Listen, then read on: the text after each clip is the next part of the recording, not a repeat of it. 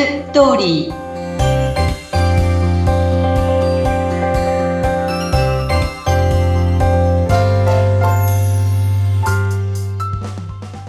皆様こんにちは結婚相談所ライフツリーの和田光ですこんにちはインタビュアーの山口智子ですさてさて和田さんなんとこのポッドキャスト、婚活ストーリー、今日で配信100回目を迎えました。はい、ありがとうございます。もうこれもね、リスナーの皆さんが聞いてくださったおかげだと思っています。それと、インタビュアーの山口さんがサポートしてくださったおかげで、100回まで続けてこれました。ありがとうございました。やったまずはね、おめでとうございます。そして、リスナーの皆さんも聞いていただいてありがとうございます。ありがとうございます。あなんか嬉しいですね。100回という。このねえ、ここまで続けてこれるって思ってなかったです。私、あの、もともと、えー、結婚相談所の方ってブログを書く方が多いんですよね。うん。でも、私、ブログがもう超下手で、まあ、下手だって言われたこともありますけれども、なんか面白くないとか、別に面白いことを書こうと思ってたわけじゃないけど、私本当にブロあのブログ苦手だなと思っていて、で、たまたまそのタイミングで、ポッドキャストの話をいただいて、まあ、なんかよくわからないけど、とにかくやってみようと思ったんですね。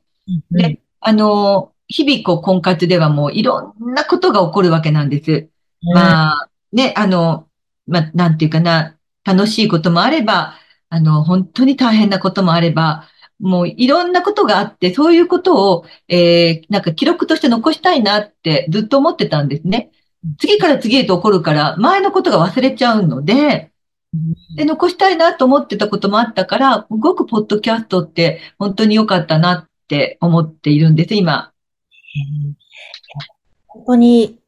和田さんの経験されてきたお話が100回積み上がってると、まあ一つの和田さんにとっても財産ですし、番組聞いてくださってる方、婚活中の皆さんにもすごくこの100回分の話って、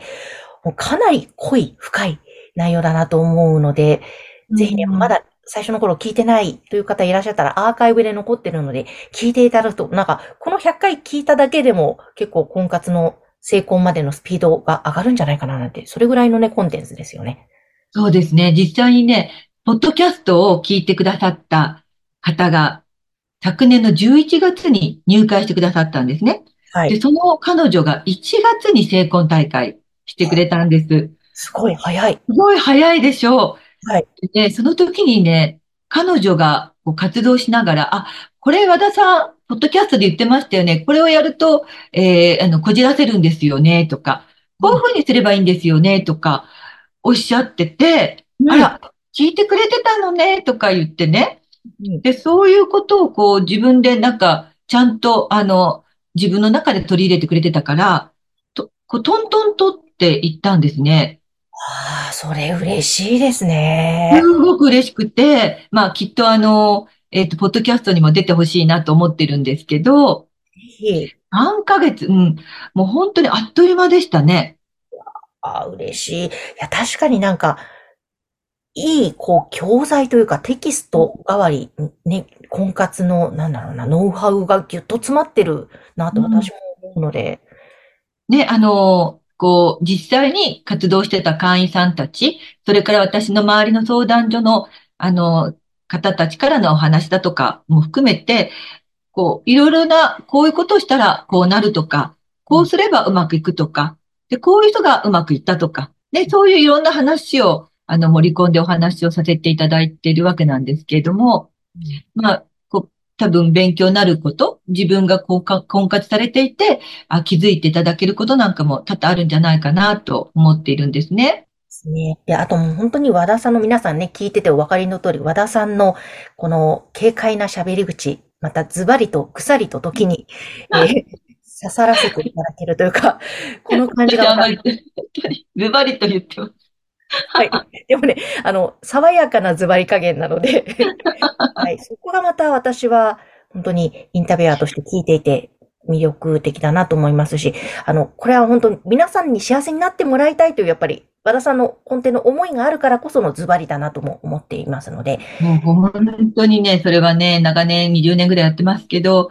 いやーもうみんな結婚相談所ってね、結婚したくて入ってきてくれるところだから、やっぱりその結果につなげたいと思うんですよ。で、すごく思うんだけど、相手もいることだから、なかなかこう、思うようにいかないこともあったりして、で、彼女たち、彼らたちのモチベーションもね、上がったり下がったり、この間、ゆきさんも言ってたようにね、あの、いろんな思いの時がありますよね。だからね、それは本当に私もそばで聞いていてわかるし、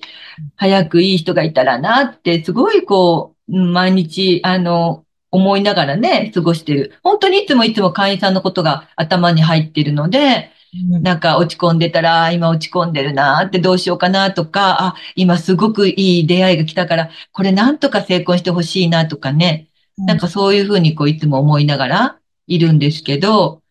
まあ結構ほら朝から晩まで電話もいろいろとかかってくるし、どこにいてもかかってくるしみたいなね、感じであまりプライベートのオンオフはないんですけど、それでも皆さんが今聞いてほしいことっていうのはやっぱり今ね、聞いてあげたいし、その繰り返しなわけで、やっぱその中での、こう、こもう、えっ、ー、と、相手からプロポーズ受けましたとか、なんか、あの、ご両親にお会いして、とってもいいご両親で、ご両親でしたとかね、そういうお話があるとすごく嬉しくてね、うんうん、今年もそうそうそういうお話がいくつかあったんですけど、うん。いやー、ちょっとぜひぜひ、ね、その嬉しい嬉しい、お話もまた今後も番組の中で配信したりゲストの方をお迎えしたりするかと思いますので、引き続き聞いてもらいたいですね。そうですね。はい、ぜひ応援をね、これからもお願いします。そして今日は、まあ、100回にちなんで和田さんも応援メッセージをリスナーの方に。そうですね。あのー、ちょっとね、えー、っと、これから婚活をしようと思っている方に向けて、ちょっとお話ししたいなと思ってるんですけど、例えばね、20代の女性で、20代ってね、やっぱり若さってね、すごい婚活ではね、武器なんですよ。まずそれをね、頭に入れてほしい。なんか、まだいいかなとか、マッチングアプリでいいかなとかって思ってる間に年はどんどん取ってきて、もう20代ってもう本当に、あの、若いっていうことはすごい、もう絶対なんですよね。はい。で、次30代の人たち、そろそろ婚活しようかなと思っている人たち、もうね、えっ、ー、とね、スペックがいいっていうのは男性の場合は、年収が600万以上大卒っていう人たちのことスペックがいいって、まあそこそこいいって言うんですけど、女性では32歳までがスペックがいいっていうことになるんですね。要はもう年齢、もう年齢なんです、女性は。で、34で男性は切るので、もうその35以上はないみたいな感じになっちゃうわけですよ。だから、30代でもそろそろなんて言ってないで、ちょっとでも思ったら、さっさと女の子は入ってきた方がいいと思います。はい。で、次40代。これはね、まず男性に言いたいけど、よ男性はもうこの40代ぐらいになると10歳、12歳ぐらい他の女性を選ぼうとするんですね。若い人が大好きだから。でもですよ、昨年、えー、世の中で結婚した人たちは、同、同じ年齢の人たちが圧倒的に多かった。うんその次は1歳年上の男性とか年下の女性っていうことなんですけど、もう、今はね、そういうふうに年が近い人と結婚するのが主流になってきてるわけです。はい、はい。それはなぜかというと、えー、女性が仕事をしてある程度稼げるようになってきてると、相手の男性に寄りかかろうとする女性はもうすごく少なくなってきてるわけですね。うん。年の離れた年収のある男性に、あの、によりかからないで、自分でも稼げてるから、同じような年、もしくは年下って言って、まあ、年下に申し込む女の人の多いこと多いこと。うんうん、それはそれでね、難しいんですよ。あの、この40代のぐらいになっちゃうと、男の人も、なんで結婚相談所に高いお金払ってるのに、年上の女性を選ばなきゃいけないんですか？和田さんみたいなことを言う人もいるので、うん、だから、それはちょっと、あの、そう、年下ばっかりを狙っていくと、これはこじらせる原因にもなるんだけれども、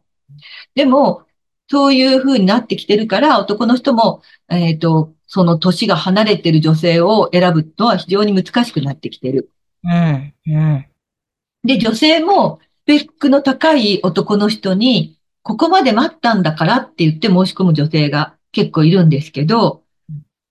でもそうやっててずーっとお見合いもうまくいかなくて、お見合いすらできなくてね。で、そういうことやってると結局一生自分一人で稼がなくちゃならなくなる。2030年には3人に1人は1回も結婚したことがない人になるっていうふうにもね、出てるわけなので、だから、そういうふうになってしまうので、いや、自分はそんなことないですなんていう女性もいたんだけど、いや、どの子、どの、あれでそんなこと言えるのって思うんだけど、うん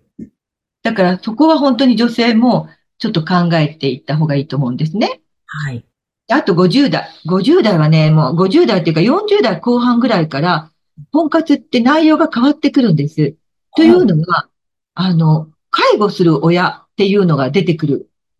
うんで結構、あの、母一人、息子一人っていうパターンも多いですね。うん同居していて。で、介護っていうふうになると、やっぱりそこがあると、女性は男の人と結婚するときに難しくなるでしょ？うん。介護するために私は結婚するわけじゃないって女の人も言うし、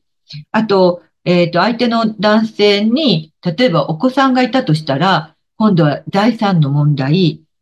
あと死別とかしてたら、あの、こう、お相手の前の亡くなった奥様であったり、旦那様であったりする方の、えー位牌だとか、お墓の問題、こういうものも全部かかってくるんですよね。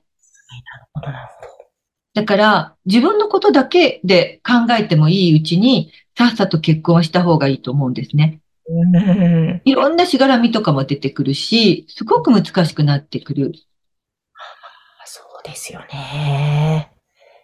もなんか、ううん。流れがいろいろと変わってきてるんですよね。例えば50代、60代の結婚も、今は事実婚だったり、週末婚だったり、いろんな形が現れてきて、事はい実婚の場合は、席が入らないから、先に男性が亡くなったら、相手の女性は困るからって言って、先にいくらか1000万、2000万とか、そういうお金を先にもう、あの、女性に渡しますみたいな契約書が出てきたりとか、もう本当、いろいろと婚活って一口に言っても、内容がすごく変わってきてるんですよね。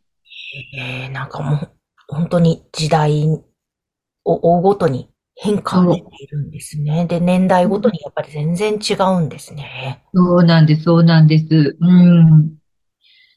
だから何が言いたいかって言ったらもう結婚を、もちろん結婚をね、あの、しないっていう選択肢も全然あると思うんです、今の世の中は。うん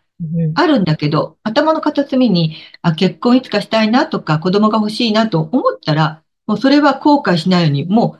すぐに行動してほしい。今年はすぐに行動してほしいと思います。もう年はね、あっという間にね、一年経っちゃう。そうですね。いやー、本当にそう思います。もう、すぐ、今すぐですね。そう今すぐ、もううん本当に今すぐ、後悔しないように、ね。本当だ、本当だ。後悔しないためにも、ぜひ、一日も一秒でも早い行動を、そしてそう、そうです、そうです？うん。相談所という、しっかりサポートをしてくれるところを選まあぶ。本当はね、それがね、私は、あの、私の周りもいっぱいサポートしてくれるところもあるし、たくさんね、相談所ってあるので、本当に正直ピンからキリまでなんです。はい。あの、こう私もいろんな方と接してると、ああ、ひどいな、ここはって思うところもあれば、わあ、こんなに一生懸命サポートしてて学び、学ぶなって思うところもあるし、だかうん、ら、ここはもう皆さんが自分で判断しなきゃいけないところだけど、まず自分のことをちゃんとサポートしてくれる人と面談するってことですね。営業マンではなくて。うんうんうん、どの人が私のことを伴走してくれるかっていうことをちゃんと、あの、見て、聞いて自分で判断してほしいと思いますね。本当だ、本当だ。ゲストに来てくださった以前、ゆきさんも、うん本当に婚結婚相談所選び重要です。どういう人が伴走してくれるか重要ですっておっしゃってましたし、和田さんもその結婚相談所の選び方で大切なポイントとかもね、あの以前の配信会でも話してますから、ぜひ聞いてね、もらいたいですね。本当にそうですね。うん。いやー、ということで、もう本当に、もう心の底から、皆さんの幸せを祈っていらっしゃる和田さん。本当に、もうね、あの、結婚したい人は、本当に結婚できるように、今年も願ってます。ねなのでぜひこの100回までいろいろ情報発信してきましたが、まだまだこれからも、えー、和田さんの鋭い切り口での情報発信していきますので、引き続き聞いていただきたいですね。はい、本当聞いてください。よろしくお願いいたします。そして、えー、和田さんの結婚相談所ライフツリーのホームページも番組概要欄にございますので、ぜひお気軽にお問い合わせください。はい、よろしくお願いいたします。和田さん、今日もありがとうございました。山岸さんありがとうございました。またよろしくお願いいたします。お願いいたします。